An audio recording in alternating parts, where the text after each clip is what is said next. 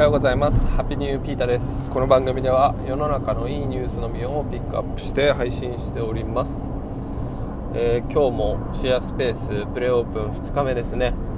はいまあまた人が来ないと思いますけどねやることがねいっぱいあるのでねあのチラシ作りとかね頑張っていきたいと思っております、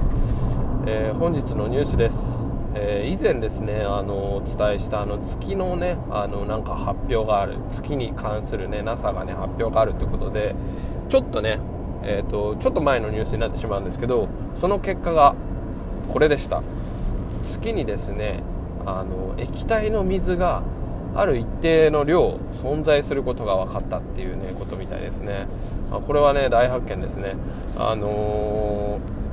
宇宙って寒いんですよね。あの皆さんもご存知かと思うんですけど本当に寒くてあのー、もう普通に液体であの、ね、あの水が存在するってことはねある程度のあったかさがないとね無理ですよね。だから宇宙にある水ってほぼ氷なんですよね。だからあのー、まあ、人間がそうやってね生活できるかもしれない部分があるっていうのとあのー、地球外生命体のねあがいる可能性が出てくるっていうのとあと月にねあの人間とかが行って生活する時の資源に水がなるっていうね。まあ3つぐらいねいいことがあの本当にそれがね液体の水だったらありますよね。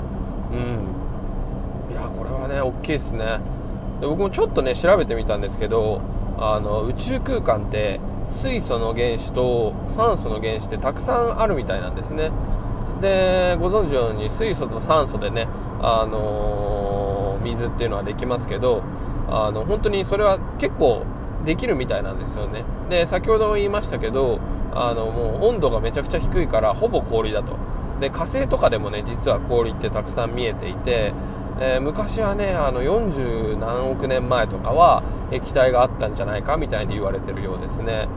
うん。で、まあ、地球はねそれがずっとねあの水の個体としてね保たれてる部分がね、まあ、海を見れば分かるようにたくさんありますからね。だからこそ奇跡の星ってね呼ばれるみたいですね。あいやこれどうなんでしょうね。まあ NASA が言うんだから本当なんだと思うんですけどどこまでね使えるのかとかねあのー、汚れとかどうなんだとかとかねもしねそういう微生物とかがいたらあの飲料としてねあの月に人間が行った時に飲めるかって言われたらやっぱりろ過とかしないといけないでしょうし何かしらのね処置が必要になってきますよね。うん。いやでもね一番のロマンはやっぱり宇宙人宇宙人と言わず地球外生命体ですよね。やっぱりあの水とか土とかがねあるとね微生物とかね小さな生き物っていうのはね生まれてくるのでおそらくいるんじゃないかなと、まあ、どこからがね、あの生命体のね定義なのかちょっと分かんないんですけど、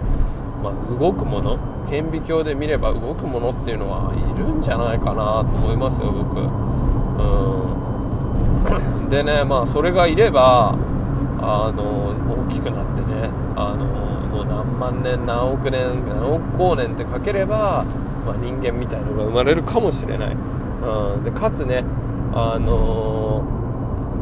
ー、地球から一番近い月でそれですからもうこの広い宇宙空間どっかにはねいるんじゃないでしょうかね。あまあ言いましたけど今も思ってますよ。もしね宇宙人いたら今地球に来てますよね、うん、でもそれがいないんだからいないんじゃないかっていう説が濃厚なんじゃないかなとかね僕は思いますけどいやこれはロマンがありますよ本当に。うん、いや宇宙ね行ってみたいな。あいやどうなってるんでしょうね。でこの2024年のねあのアルキメデスでしたっけ？あの人類が宇宙に行く計画ですね。でそこでねもっといろんなことがねおそらく分かってくると思うのでそこの続報に期待したいなと思っております。はい。いやー今も蒲田に向かってますけどうんそうそうあの今日警察の方が来るんですよね。最初に、うん、あのちょっと話 ヨタ話に戻っちゃいましたけど、うん、あの今後ね古本とか、まあ、古い衣類とかをそこで売っていきたいなと思っていて。でそのためにね実はあの古物商許可古物商って読むのかな未だに分かんないんですけどその許可をちゃんと取んないといけないんですよ、うん、だからちょっと警察の方が現地調査って形でね来るんですけど、うん、いやちゃんとやってますよ。これね普通にやったらアウトですからね。あの古本とかね。だからこういうところはしっかりやっていきたいなと。で堂々とね商売をしたいなと思ってるのでまあちょっと緊張するのかな？するんですけどあの今後のためということでねあのちゃんと自信持って対応していきたいなと思っております。いや聞いてる方ぜひあの近い方あのプレーオープン今日してるんでね来てみてください、えー本日のニュースはここまで。Take it easy